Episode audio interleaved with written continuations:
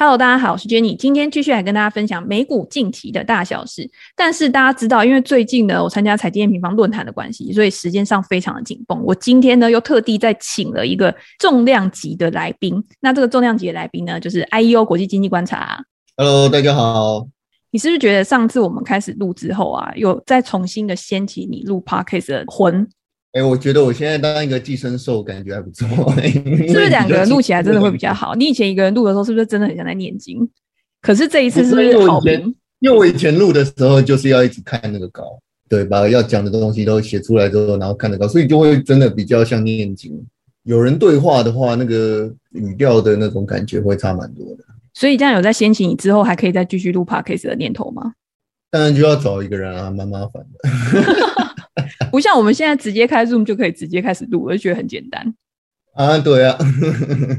因为我确实就是之前确实也是有想要找人来一起录，但是就会觉得呃不晓得要找谁。哎、啊，现在就是变成你的寄生兽之后，就反正有人有人主导的话，我比较会回话了，比较不会自己讲话。哦，OK，主角就是习惯回话。好，那我们就来讲一下。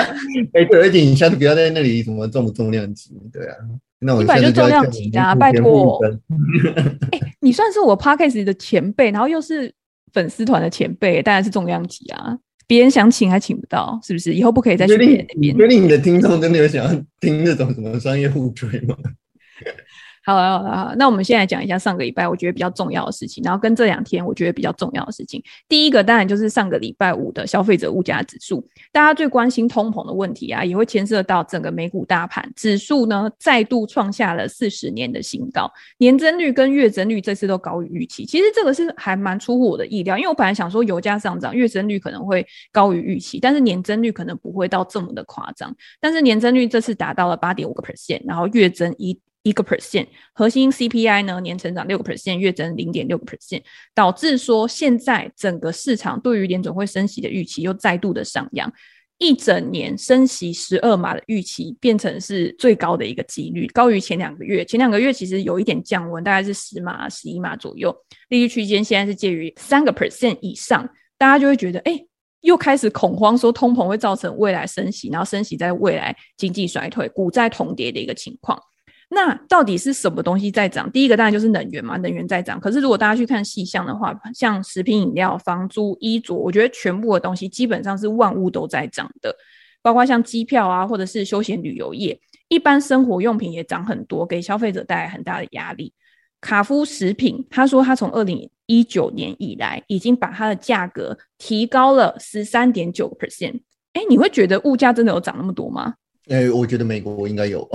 跟 美国应该有。你看他们，你看，像他们那个什么美加仑汽油已经涨到了就是历史的新高了嘛，连之前通货膨胀很高的时候都没有这种情形。嗯、所以啊，所有人加油都很有感的时候，就就代表所有的那些运输啊，然后你需要用到物流的东西，全部都一定会一起涨。那这个汽油汽油的情景，如果没办法降下来的话，其实其他东西应该也不太容易降得下来啊。那上一个月有降下来，是因为油价有稍微跌一下嘛，然后但是这个月又又涨回来了。那现在要真的油价真的下来的话，除了战争结束以外，那就是要经济衰退了，对啊，或者是供需的问题开始去增产，可以让大家的那个消费都降得下来，尤其现在越来越多。国家在开放的时候，那个飞机的这个油也会增加嘛，嗯、对吧、啊？然后中国也重新开放了，也就是说，中国的用油的需求也会回来，所以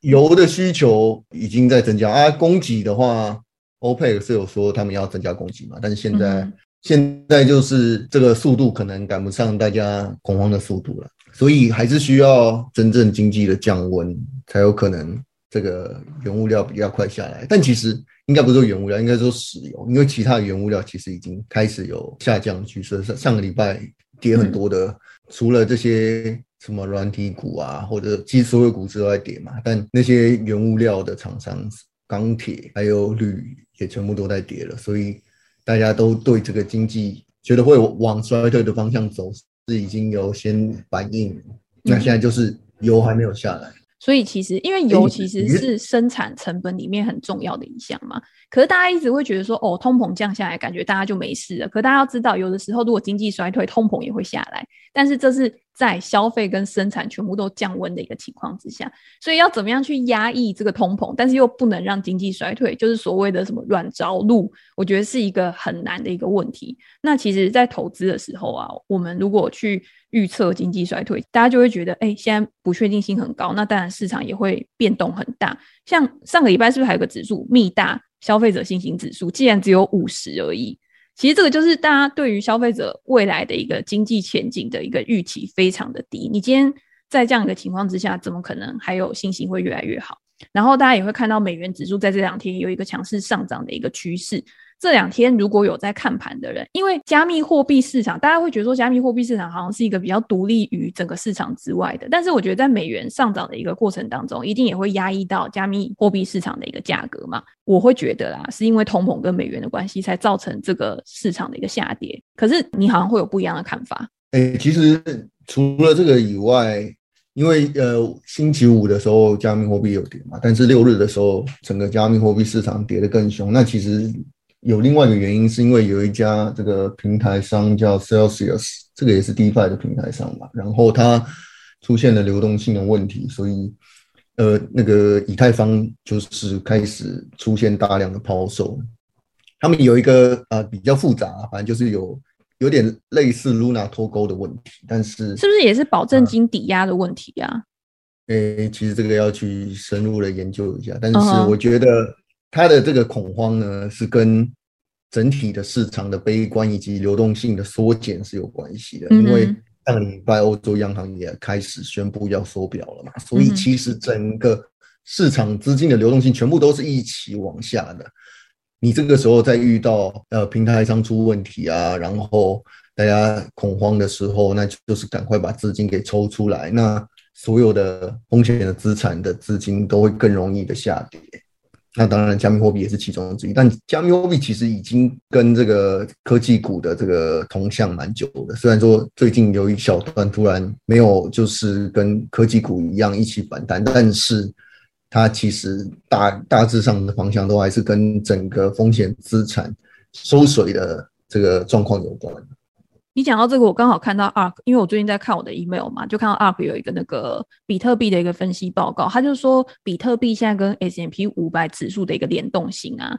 近期以来是攀升到就是蛮长一段时间的一个新高。这是不是也代表就是说，其实比特币它真的就是算是一个风险资产，不像之前大家会讲说比较像数位黄金啊，它有一个避险或者是价值储存的一个功能。我想问的是，你看好它的一个长线前景，然后作为一个资产配置的一个组合吗？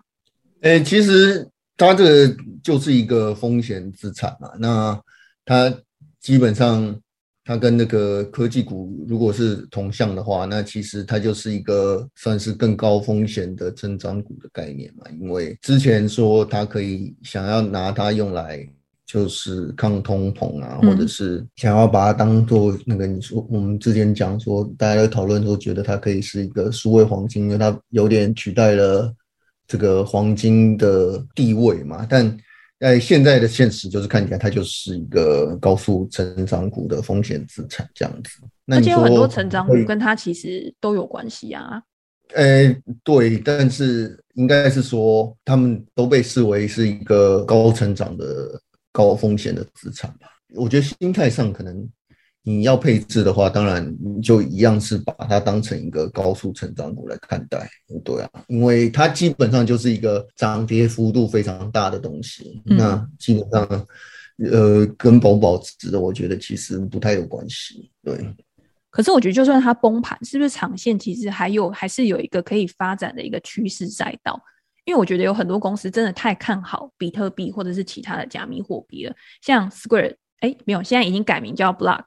他就非常看好比特币它的一个未来前景，他觉得是可以去取代掉现在我们讲的一个货币啊，或者是把它变成一个全世界流通价值的一个工具。哎，其实我觉得加密货币整整个行业来看的话，它其实基本上就算是经过了很多次的牛熊，但是你可以看到很明显的是，这个人才的流动是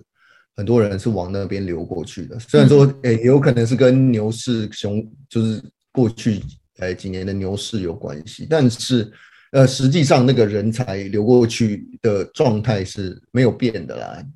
呃，还是有很多一流的人才有跑到这个加密货币圈里面去。那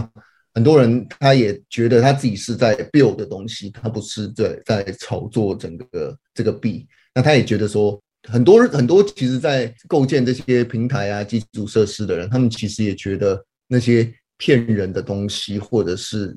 一些很明显的庞氏骗局。呃，被扫出去，对于这个整个市场其实是会是一个好的结果了，因为越多人就是真的静下心来做未来能够用上的应用的话，那这整个加密货币的这个市场会走向更健康，而不是更多骗局的一个概念。那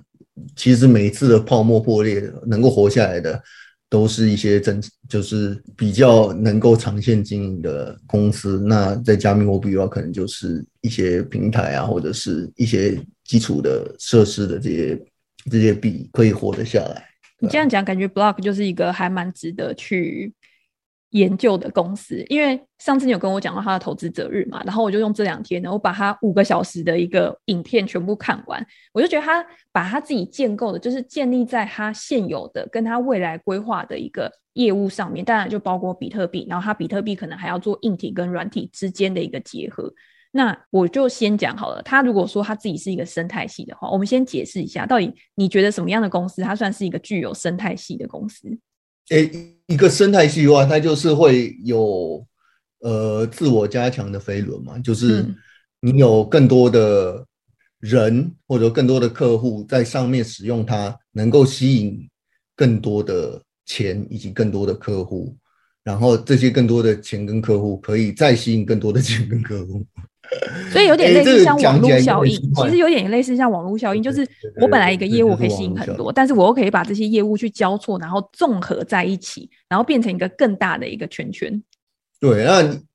大家之前对于 Square 或者是 Block 都会觉得说，它就是一个支付支付的公司嘛，因为它的这个 Cash App 还有它的这个 Square 的商家的这些装置，那基本上它就是有越多的商家使用，越多的客人有这个。有用他们的 app 的话，那它的这个生态系就会更紧密嘛。那你越多的人使用它的产品，然后商家能够就会用它越多商家相关的服务，然后客户的话也可以使用他们的 cash app，然后做更多跟商业相关的应用。那整个整个生态系就是会让更多的客户以及更多的商家加入他们的这个生态系里面，这样子。嗯、那越多人加入的话，可能对于要舍弃这个平台来讲的话，那可能就会有比较高的这个转换的成本。那它就是一个可以自我加强的一个生态系，这样。嗯哼，好，我先简介一下 Block 好了，因为有还是有可能有人不知道。反正它一开始就是提供一个刷卡机，它去帮助卖家，譬如说一些中小企业，它可以有更多元的一个支付方式，去帮他们去提升他们的一个营收来源。但到了二零一三年的时候，它是不是就推出了这个 Cash App，那我觉得 Cash App 是不是到了二零二零年，就是一直有在成长，可是因为疫情的关系，去让它有一个大幅度的一个需求的一个上升。那在后来呢，它其实又可以去交易比特币嘛，所以现在呢，Block 它就是希望，它还可以买股票，还可以买股票，对对对，它现在就是希望就是说，我的原本的这两个就是最主要的一个业务，本来我是商家的这个生态系已经很茁壮了，但是我现在加上 Cash App。然后我把它两个结合起来之后，因为你卖家他一定会有现金的需求，他可能也要付一些薪资啊，或者是像你说的交易股票啊之类的。到了二零二二年，就是在这一次的这个投资者日，他认为他自己未来的一个潜在市场规模可以达到一千九百亿美元，而且这个那么大的一个市场里面，他目前只有百分之三的一个渗透率，所以他对未来他的愿景是很大的。那你自己看好吗？诶，他他应该是讲说。就是包含什么消费者的金融啊，它可以吃 Visa 啊、Mastercard 那些市场啊，那个那个市场，你随便你你只要一讲到那个，但当然就是一个规模超级大的市场。那他们他们现在想要想要做的是说，他们想要成为在上市公司这种支付公司里面最领先的这种区块链行业平台。的支付标准嘛，对，所以他他想要率先成为这个能够跟实体经济，然后能够实际结账，因为他自己就有很大量的实体经济的那些呃支付的 App，所以他希望能够串接上来的话，那那就是可以把币圈的这个整个支付的体系能够串到整个现在他们已经在运行的这个生态系里面。呃，但但我我现在。比较不确定的东西就是说，他们到底开发出来的东西会好到怎么样，可以让大家取代现有的这个我们使用的这些解决方案？因为主要呃，毕竟在讲的就是说，你所有做的事情能够节省掉很多的成本，然后速度可以很快，所以厂商那边抽成的成本就会比较低嘛。但其实对于消费者现在来讲的话，他们其实不会感觉到有什么额外的费用，或者说觉得速度不够快之类的。他现在只是吸引更多的人去加入而已。应该是说他他觉得整个加密货币的市场还会更大，然后如果可以让加密货币的实用的程度更高的话，那会有更多人加入币圈。那他自己又是这个加密货币圈跟支付的第一解决方案的话，那他一定就是一个可以。呃，占到一个基础设施最最大的一个厂商吧。我之前看他的这个 Investor，可能想到的是这个东西，因为他现在也有做一个开源平台，就是他那个什么 TBD 嘛，他就说他要做支付，然后跟身份认证，然后上面的很多一些开源的工具啊，等于是所有的人想要继续加入到这个市场的，他都可以利用我这个平台，然后去做一个扩展跟延伸。我觉得他就是想要建立在这个产业里面一个。先行者的一个先发者优势，可是它这个东西，我觉得，如果你今天要去建构一个硬体或者是一个平台、一个网络的话，你今天想要去做一些像它钱包，还想要去做硬体钱包嘛，然后你可能想要自己去自研晶片什么的，我觉得这个成本是很大的。那在它现在比特币的业务可能没有办法为它带来这么高的营收的情况之下，他还是认为它可以利用它现有的业务去提高它的利润。你觉得这样有可能吗？诶，应该是说，我觉得。可他可能还小看了一个合规成本的问题。虽然说他已经在这个金融支付行业蛮久，但是你如果牵涉到币圈的东西的话，我觉得他还有各个国家合规的问题，所以我我是有点怀疑他的那个成长速度会不会真的如他所设想的可以这么快或者这么大，因为所有他想要做的东西其实都。一样都还是会牵涉到现实世界的金融啊，所以这些都一定是需要一个监管的成本的。所以有时候扩展太快，是不是对这种公司来说也不一定是一件好事？因为我觉得它反而商家，然后再加上 Cash App，然后它可以去做一个生态系，去把它做到极大化。譬如说，它在国际市场如果先有个扩展，然后站稳脚步之后，它再去加入这种币圈的业务啊，会不会会是一个更好的一个进程？诶、欸，但但是其实我觉得。我觉得他现在能加入的市场，应该是说他主要就是欧欧美的，应该是英美、英美还有澳洲吧，反正就是那些英语系的国家比较多嘛。我记得他的国际市场大概是这样子。那我觉得他理论上是应该是说，哦，那应该是要先去拓展他还没有拓展的这些国际市场。嗯嗯嗯。但是因为金融这件事情，就是。每个国家可能都会有保护主义，就像台湾虽然也不是什么大的市场，但是我们的保护主义也很强，所以基本上很大的那些支付厂商都也没有想要来特别符合我们的规定，然后来做一个合规，所以基本上我们自己呃国家里面的 FinTech 的厂商基本上也都是自家在玩嘛。我的意思就是说，那些比较容易进去的市场，理论上它应该都已经起。就是 Square 已经已经有设法进去了，那其他的话就是合规成本太高，或者是其实它的赚头没有那么有赚头的时候，或者是说当地市场的那些对手已经市占率已经太高，那他要花太大的成本去把它打下来，那可能也没有办法真的赚那么多钱的话，他其实就必须要想办法从其他的业务，然后在本地市场。所以他等于就是说，他现在知道他自己大概原本的业务已经到一个比较难以有高速扩展的一个程度了，所以他才会那么积极的想要去扩展其他的业务，就对了。呃，应该是说，我我我是这么觉得，没错啊。然后就是他他的新的业务也是他希望完完整或者说完善他的拓展他的生态圈的东西。虽然说大家有时候也会不晓得他到底买那些东西到底要干嘛，比如说那个之前那个呃串流音乐的平台嘛，就是那个叫 Tidal，嗯，对，那。之前大家也不晓得他到底买这个东西要干嘛嘛，因为这可能那时候还在讲说，哎，这个东西应该比较适合 Twitter 吧？为什么是 Square 买？对，我也觉得他说这个东西可以去跟他原本的一个卖家，还有就是 Cash App 的一个生态系去做一个结合，但是我觉得这个反而是有一点牵强的。你只能说你今天他就是说这个是一个，嗯，对，他就是说他这是一个 Creator Economy，所以他们要变现的话，就可以有很多金融的。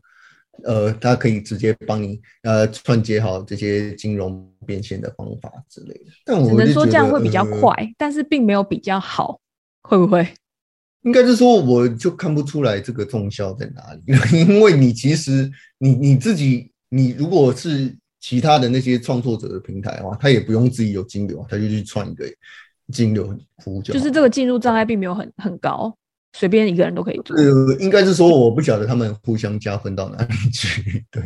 ，oh，OK。对，但是但是他，我觉得他好像是有一个更高的，应该说更远大的目标吧。对对对，他就是像你说什么 Web 三的话，或者是说他希望可以更融合币圈的这些东西，NFT 啊什么的。那整个创作者经济，他可能想要从不同的思路来切入嘛。因为他如果是一个创作者的话，那他可能可以使用这个 NFT，然后作为一个粉丝的这个呃认证啊，然后可以有有不同的，就是 NFT 有很多玩法啊。那他又有金流支付，然后他又有比较专注在这个区块链金融的东西的话，那可能可以更更整合这些东西吧。所以我只能说，它这个是一个比较长程的一个目标，但是你要怎么样去做一个完整的整合的话，其实中间还是需要一些过程。这个也有可能会是 Block 它现在股价从本来比较高点，然后估值一直持续的回调的原因，可能就是因为这个东西是存在一个比较巨大的一个不确定性的。当这个不确定性没有消失，或者是这家公司它没有一个显著在别的业务上面的一个进展的话，那股价要触底反弹的几率有可能就会是比较低的。所以我刚刚这个结论，你觉得 OK 吗？啊，可以啊，没没什么问题。好，可是因为呢，我觉得你好像有一点就是觉得说，哎，现在高成长股呢，可能它都没有一个很好的一个反转的机会嘛。因为我们还是要持续观察，毕竟现在就是在一个比较紧缩的一个环境。那你有没有觉得，就是以生态系或者是以现有的环境来说，你觉得哪一家公司是最有代表性的？它是可以代表一个生态系，然后它在未来又有一个比较可见的前景？诶，有确定前景的公司，大概就是那些那那前几大的那个，就是平台公司嘛，像是 Apple 跟 Google 嘛，对啊，还有诶微软跟 Amazon 的话，呃，Am 微软是比较企业型的嘛，然后 Amazon 的话，那就是呃电商，它这个电商算生态系吗？应该可能也不太算。我自己会觉得生态系感觉就是要从硬体连接到软体啊。那当然，我觉得亚马逊也算啊。我觉得它算是在呃云端领域算不算是啊？哦，应该是说整个生态系应该是要有很多的开发者嘛，然后、嗯、呃有越多的用户，那就会吸引更多的开发者。所以其实其实这几大都都是啦，因为他们都是需要很大量的这个工工程师的团队的资源，然后。做出更多的应用，然后来让更多的人使用这个东西嘛。所以，呃，我觉得，我觉得这几大都是都是，呃，都是很有代表性的。那我自己看的话，Google 的话，基本上就是它也是，呃呃，YouTube 的话就是你要有很多的人，很多的创作者啊，然后在上面。那云端服务的话，你也是要有很多的这个。搭配的那个厂商啊，或者说其他的应用开发在上面，然后可以让大家使用。但是它，但是它其实，它其实呃，广广告营收是占最大的，所以你要说它的这个整个从营收来看的话，它可能这个生态系的主要都还是广告营收，不然的话，它其实做很多事情，对。可是他做其他事情，感觉就是没有这么的赚钱。他还是主要是靠广告在赚钱，会不会就是营收方面的话比较单一一点？可是我自己有一个问题，就是你刚刚讲说创作者的生态系嘛，如果今天 YouTube 它也算是它生态系里面其中的一环的话，那他做这个创作者生态系跟 Block 做这个呃 Title 那个生态系有什么不一样？哎、欸，他做的所有的事情主要都是 for 他的广告啊，嗯，他做他他都是希望能够让更多的广告可以可以在上面发送啊，所以。他这个创作者的话，他有这个诱因，可以在呃越多人的平台上面去呃创作他的东西，那他就有可能会有越多的收入。那有越多的收入，就会有更多的创作者会加入这个生态系里面嘛。那这个、对啊，那既然我已经在 YouTube 上面，我可能就已经有一个稳定的营收。那今天 Block 要去做这个东西，他要怎么样吸引更多的？创作者去，除非他有更好的一个分润机制，或者是他在他的平台上面可能会有更好的一个诱因，才有可能啊。但是以规模来讲的话，两个之间是不是还是大型的公司可能会比较有优势一点？对，这个其实跟那个广告投放是一样的道理，就是说大家都说现在经济开始衰退的时候，广告业一定会烂嘛。那因为大家会先把广告给收回来，但是你你转个方向想的话，就会想说，好，那大家都烂的时候，但是你一定都还是有投广告的需求。换句话说，就是这个广告的需求还是会在效果最好的地方，那就是呃，Google 或和 Facebook 这这些，就是这个 ROAS 可能会比较高的一个平台上面，因为他们。他们的这些转换啊，这些工具啊，还有他们的算法，可能都会是比较比较有投资报酬率的地方。那在一个防守的状态的时候，资金的运用如果要更有效率的话，当然就还是会选这些比较稳当的这些大的平台，对啊。那你刚刚说这个创作者的整个生态系的话，呃，其实不同的不同的平台，它可能都还是会有一些。不一样的就是侧重点嘛，像我觉得 Tidal 它可能就是比较那种呃，for 这个专业音乐人的这个东西。嗯，哎，YouTube YouTube 跟那个跟 Tidal 还有 Spotify 他们的就是呃侧重点，我觉得都有一点稍微有一点不一样啊。但是你应该讲说，整个创作的经济，他们希望做的事情就是能够帮助更多的创作者变现。然后能够赚到最多钱的地方，大家就会想要放上去嘛。就像你 Spotify 不是买下了那个 Joe Rogan 的那个的节目吗？嗯、但是他 Joe Rogan 他还是剪那个精华在那个在那个 YouTube, YouTube 呃，也就是说，也就是说，他其实根本没有办法完全放掉 YouTube，你懂吗？他没有办法，就是这是一个他必须要存在的平台。那这个这个东西的话，它可能拿来当做它的宣传工具没错，但是我的意思是，有一些平台它是已经大到无法忽略的程度的时候，你它就是必须要在上面创作内容。我觉得那种你说比较有代表性，或者是说它在不管是什么样的市场环境都都必须要存在，就是它已经成为一个必要的存在的那些平台，那它当然就是一个可以吸引最多。最多创作者以及最多观众的地方，对，还有最多广告商的资源的地方。嗯，好，所以这边 Google 跟 Block 它的比较，就是在我觉得创作者经济这边可能会比较明显，在广告收益这边可能会比较明显。那我又想回到，就是 Block 它比较着重就是在金融领域这一块。因为像我们刚刚有讲嘛，其实 Apple 我觉得也算是它做生态系蛮有代表性，而且它也算是现在美股里面市值最大的一间公司，大家对它的未来前景一定是比较有信心的。它在最近呢，它不是也进军了先买后付的这个行业？那一开始进来的时候呢，大家都会觉得说，哦，那表示说这个市场未来前景已经很大，因为 Apple 它一定是很有信心，这个东西它未来是一个有广大市场的趋势，他才会投下来做嘛。所以一开始的时候，可能市场都会比较乐观。可是后来他是自己成立了一家公司，然后来做这个金流的部分，是不是？所以大家就会担心，就是说，那 Apple 资金那么多，他现在现金很高，他过去可能是跟别的银行啊去合作啊，然后去发卡这些。如果现在他创建了这个子公司，他完全就是用自己的资金资本来做融资的话，那不是就是朝向也是类似像这种金融生态圈去前进？哎、欸，它其实它的服务服务的这个营收，除了这个游戏的那些 App 的收入之外，它其实它一直很着重的，不是就是在他希望能够从金融的方面来，所以他才会一直拓展这个 Apple Pay 的生态系嘛，什么 Tap to Pay 啊，然后，然后就是能够让能够让它在很多地方都能够使用。它其实有没有跟其他的合作伙伴一起来做？我觉得不是那些其他 BNPL 厂商需要害怕的原因，主要是 Apple Pay 所有你使用这些支付大的一个门槛就是你要先注册那个服务，嗯，就是它的它的这个 threshold 是你需要知道他这个服务，然后去注册他这个服务。可是 Apple 它有一个优势，就是手机就是它的载具，就是，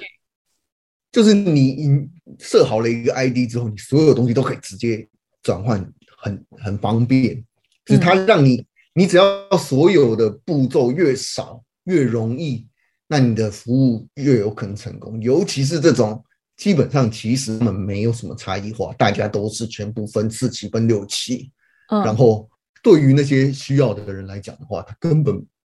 没对于这些不同服务的差别，他根本没有不需要想那么多。那能够赢的人，就是他有最多的广告预算，把它砸出他的这个影响力。所以最后还是钱呢？那那对，但是 Apple 就是不需要这些东西。Apple 它它就是你有它的装置，它就基本上就是可以可以直接直接使用它的这个 Apple Pay。对，嗯、那当然，它基本上也是只支援。现在应该也都只支援这个 Apple 的 Apple 的这个装置啊，所以真正的威胁来讲的话，因为其实也有也有可能，大部分拥有 Apple 的人，他基本上也会信用卡，也就是说那些那些没有信用卡的人才会需要 BNPL 嘛，所以嗯，或者说真的很讨厌信用卡的人啊，但是我的意思是，有可能他的客群不 match BNPL 的人也是有可能的，所以。这个这个威胁到底是不是很实在的？我是理论上是基本上，如果是 Apple 装置的话，那根本也没有什么其需要用到其他服务的理由这样子。但如果是 Android 的装置的话，那可能你 Apple Pay 还没有还没有架过去，所以其实那那个部分的话，可能比较没有那么危险这样子。你这样刚刚讲，我突然想到，对，因为 Apple 它如果做先买后付的话，其实它确实是可以分占到一些这个市场。可是如果你今天想要去做其他的投资，我觉得 Apple 应该很难那么快的就可以去允许加密货币这个业务，然后在它的业务群里面去开始成长，或者是像投资股票啊，我觉得这个都可能还是额外需要去下载其他的 App 去做的。那可能也是这些公司它的一个市场在。或者是说，他们觉他可能觉得那根本不是一个很有赚头的东西，或者是他需要再再转过去的门槛太高，对，所以他其实如果真的想做的话，他可以变现的东西实在太多了，因为他的这个平台，他连 Podcast 都没有都没有很很认真在做，他可能现在稍微认真一点点，但是但是我的意思是，他其实有很多很多业务是他只要想要认真去执行，然后去想办法变现的话。是有很多东西可以做的。欸、你讲到这个 Apple 最最近真的比较积极在做这个 Podcast 的东西，像他就会发给我们一些信啊、邮件，然后就说，哎、欸，他们想要说明一下他们现在有什么样新的功能什么的。但是老实说，我去听了之后，然后要要推大家付费订阅嘛，对不对？就是有点类似，对对对，也是类似像那种创作者经济啊。但是我就会不知道，就是说，我觉得这个东西对我们来说好像没有什么诱因存在的原因，是因为我觉得听 Podcast 的人啊，我觉得主要还是。比较在听大家去做一个分享嘛，你如果要用这个去收费的话，我觉得这个市场真的不大哎、欸。哎、欸，应该是说像这个 Patreon 啊，或者是就是其他的那些发电子电子报的那些创作者，其实这个可能就是另外一个收入的来源。像那个 Ben Thompson 他就有开那个要付费订阅的那个 Podcast，、嗯、我不晓得 Apple 上面有没有，但是他在 Spotify 我确定是有的。他其实本来就它的那个 Pocket 就要付费，但是它现在在 Spotify 上面可以直接就是用这个付费订阅的 Podcast。哦，嗯哼。所以你觉得这东西未来会越来越普及吗？一定会，一定会。现在所有人都在，所有有在做 Podcast 的人，基本上都有在做类似的事情，就是订阅这件这件事情，所有在做创作者经济平台的人全部都来做，Spotify、YouTube、Apple，对，全部都在做。所以是不是所有现在免费的东西，在未来都会朝向付费？我们未来会不会有一天是没有免费的东西？没有明确变现方式的东西，你要么就是付费订阅，要么就是卖东西，要么就是广告，就这三种嘛。嗯嗯，没有什么其他的变现的方法了。哦，那那那现在就是直直播带货嘛，现在最红的就这这这些东西。嗯，大部分做纯内容的人的话，他能够变现的方式就是做订阅。对，嗯，那你说，你说大，大但以后会不会所有东西都要钱要订阅？我觉得可能也不尽然啦，因为像我们现在就做免费的，是吗？嗯、啊，但是我们的变现方式应该是说，我们用这个 p a c k a g e 来作为一个宣传我们自己这个是就是我们在研究什么东西的一个媒介，所以我们其实现在也算是一种用 Podcast 来做广告。或者是有一些没有办法用文字讲的很明白的东西，可以用 Podcast 来加深我们对于这个东西的一些描述。我觉得这也是还蛮重要的。或者是有些人根本就不想看文章，他就是想要听 用听的。对对对很多人很多，我觉得很多人是这样子，也就是或者说很多人根本不想看书，然后他说：“嗯，你就是拍一个教学影片给我，我愿意付钱上课这样子。”嗯，然后就是每一季都上一大堆课这样。也是有可能，对，用听的可能他的不同的人学习吸收的方式不一样，对吧？好，OK，好，我们今天呢就是从一开始讲通膨嘛，然后讲通膨，讲到虚拟货币，然后再从虚拟货币讲到现在非常着重在比特币的应用上面的 Block 这家公司。当然，讲到这家公司呢，就会讲到生态系啊。那美股上面其实有很多都自称自己的产品跟服务可以去串联成一个生态系的。可是我们自己呢，在了解这个市场呢，或者是在当前这个情况之下，我们觉得还是比较规模大的公司，它比较现金充裕的公司，可以去经营它所有的。业务，然后有更多元的营收的公司，可能会是当前比较好的一个选择。那当然也不代表就是说这些高成长股，它在未来就没有投资价值。只是我觉得它的前景确定性要更高，才能吸引市场上面投资人的注意，甚至是有信心把钱真的丢下去。我们现在要做结尾了，我就最后问你一个问题，就是如果今天啊，在美股不投 ETF 的话，如果只能选一家公司来投资？你会觉得哪一家公司是你现在觉得就是最具优势，然后最具长期价值的？最具长期价值的意思就是你现在投下去，你会觉得说我拿个十年、二十年，我应该都不会太担心的公司。哦，因为我自己最近就是比较研究 Google 啊，所以我觉得 Google 就是 Alphabet。虽然说广告可能有点差，但是我觉得它因为主要是因为它跌的也比那个跌的也比。那个 Apple 多，所以所以你觉得它是它的跌幅重，然后它未来又有一个最大的催化剂，你觉得是什么？最大的催化剂哦，呃，真是真是一个好问题，我还没有想到它最大的催化剂是什么，我只是觉得它现在钱很多，你只是觉得它现在估值 低估了就对了，然后它也没有什么好挑剔的，就是中规中矩，然后价格低估就可以买。应该是说，我觉得它就是一个。嗯，我觉得它久了一定会回来的公司，因为你看，像这个 Facebook 的话，它有可能会被 TikTok 干掉嘛。嗯，应该应该不也不是说干掉了，应该就是说它会吃掉它很大的市场。但是 Google 跟这个 TikTok 跟 Facebook 有比较不一样的，就是它的它的搜寻的广告的话，它基本上是一个有意图的需求。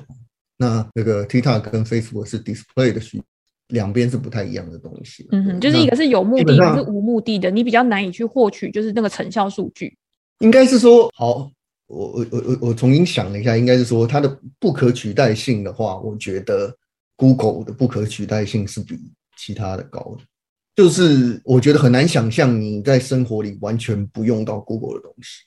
嗯，就是我我基本上没办法做到了，但我不知道其他人有没有办法。OK，好，那如果是我的话。呵呵，你还你还没讲完，就是你可以继续。嗯，哎、欸，没关系。Oh,